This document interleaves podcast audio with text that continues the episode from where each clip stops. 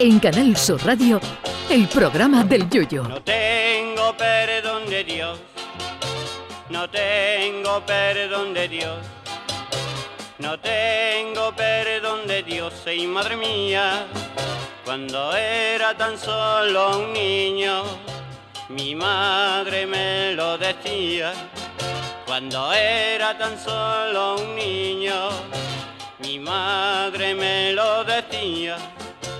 No tengo perdón de Dios, no tengo perdón de Dios, no tengo perdón de Dios. Perdóneme usted, madre mía, tengo yo un barquito velero que me queda en medio del duero.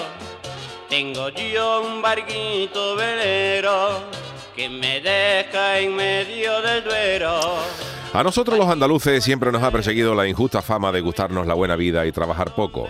Bueno, a decir verdad, la primera parte de esa injusticia es cierta, nos gusta la buena vida. lo de que trabajamos poco sí que es mentira. Aquí el que trabaja poco es porque, porque desgracia no tiene trabajo. Pero repasando la historia me he encontrado con algunos acontecimientos mundiales que demuestran que hay otros pueblos y otras gentes mucho más flojas que nosotros sin que les persiga esa leyenda negra.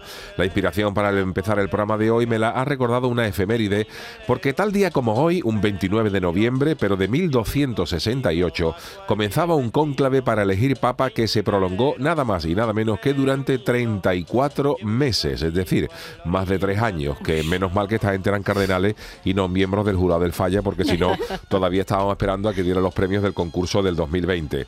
Si ese cónclave se llega a celebrar en Andalucía, nos llueven los palos, pero como se celebró en Italia, ah, pues no pasa nada. Más de tres años estuvieron los cardenales intentando elegir papa, como cuando uno va al McDonald's y no se decide entre las papas normales o las papas gajo, pero a lo bestia, para desesperación de la cajera.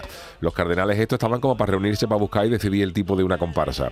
Aquí también nos acusan de que tardamos mucho en acabar las cosas, pero en Andalucía, cuando hay una pelea, pues eh, las resolvemos o amistosamente o con dos cosquis y tres tragantaes se acabó lo que se daba. Pero Francia e Inglaterra, dos naciones eh, consideradas muy trabajadoras ellas, fueron los que se pelearon en la guerra de los 100 años, que fue la única guerra en la historia que se acabó porque los soldados se murieron de viejo. 116 años, para no mentir, estuvieron dándose cate estas criaturas que no sabían cómo acabar aquello, como si fuera el estribillo de un coro de esos que repiten 36 veces al final la misma frase. Los andaluces no es que tardemos mucho en hacer las cosas, es que nos gusta hacerlas bien y no podemos correr prisas ni riesgos innecesarios. Y nos siguen dando lecciones incluso los que tienen sin acabar una catedral empezada por Gaudí hace más de 140 años porque todavía no han conseguido encontrar las instrucciones de la hormigonera. O a lo mejor es que las instrucciones de la misma estaban en castellano y hasta que no aparezcan en catalán no le vuelven a meter mano a la Sagrada Familia. Los antiguos egipcios, por ejemplo, otro pueblo que está considerado como el no va más del trabajo y la perfección, tardaron 27 años en construir las pirámides. Y eso que ni las alicataron con un azulejo por fuera, ni les pusieron rodapié en las partes de abajo, que si no, todavía cuando visitaras Egipto te darían una palaustra y una mejita de cemento para colaborar en terminarlas. Y eso que dicen que los ayudaron los extraterrestres, que con, las, que con la tecnología que se les supone a esas criaturas tenían que haber acabado aquello en dos tardes, con lo cual los primos de ET son infinitamente más flojos que nosotros. En fin, que cuando alguien discuta nuestro trabajo, pues busquen en internet que hay miles de ejemplos de gente que trabaja mucho menos que nosotros. Que les digo yo una cosa, vamos a trabajar todas las navidades. Ay, mi velero, velero mío. Canal Sur Radio. Llévame contigo a la orilla del río. El programa del yoyo.